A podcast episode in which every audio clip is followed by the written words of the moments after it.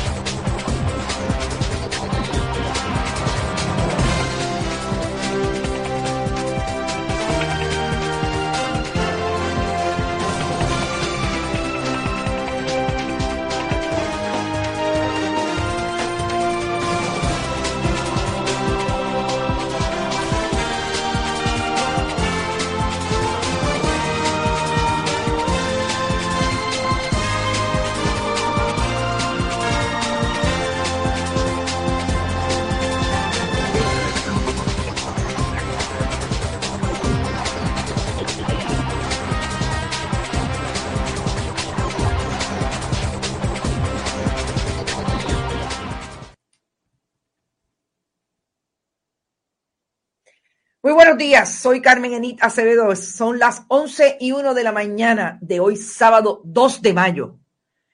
Estamos en Bonita Radio en Esto es lo último.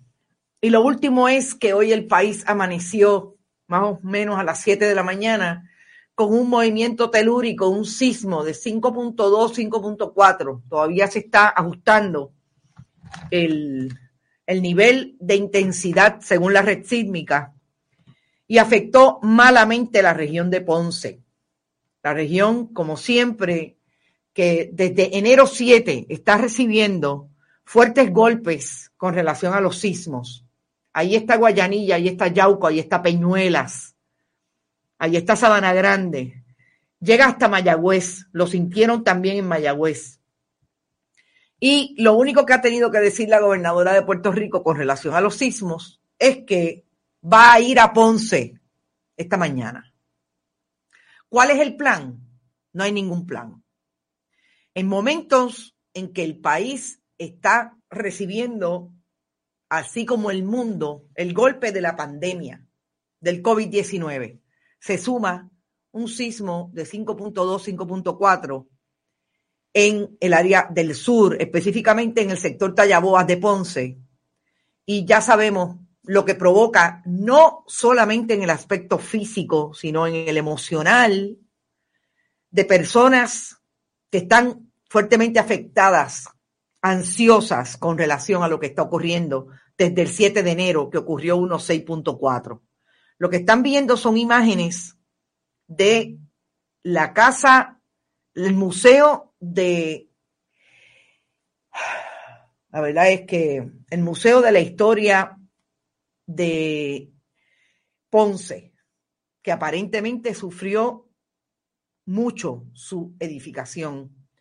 Hay a través del casco de Ponce un sinnúmero de edificios que sufrieron en este sismo, que ya había sufrido, habían sufrido en términos de su estructura en los pasados sismos. Recuerden que empieza el 7 de enero, empieza realmente el 28 de diciembre a temblar la tierra en el área de del sur en el 2019, pero sigue hasta el 7 de enero y después del 7 de enero han habido muchísimos más.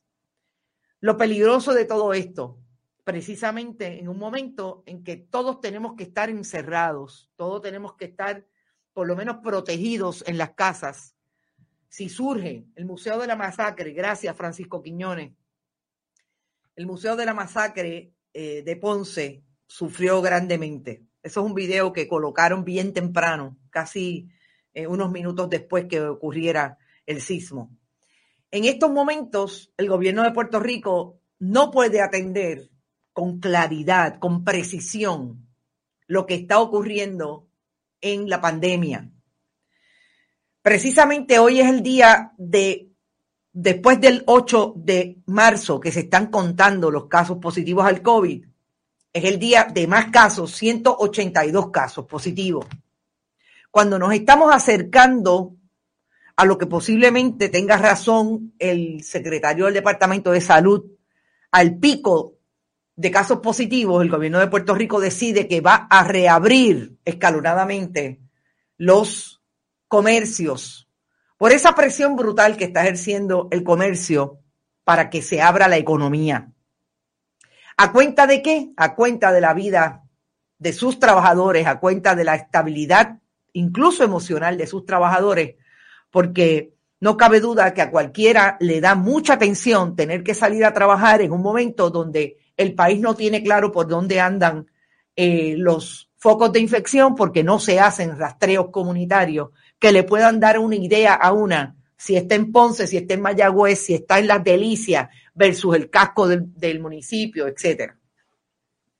Así que, gente, yo voy a insistir en lo que siempre hemos insistido por acá, Vamos a quedarnos en casa, pero sobre todo, si usted tiene un mandato de ese patrono que no le ha entregado mascarilla, que no le ha entregado hand que no tiene el mínimo plan para reapertura, exíjale que lo tenga.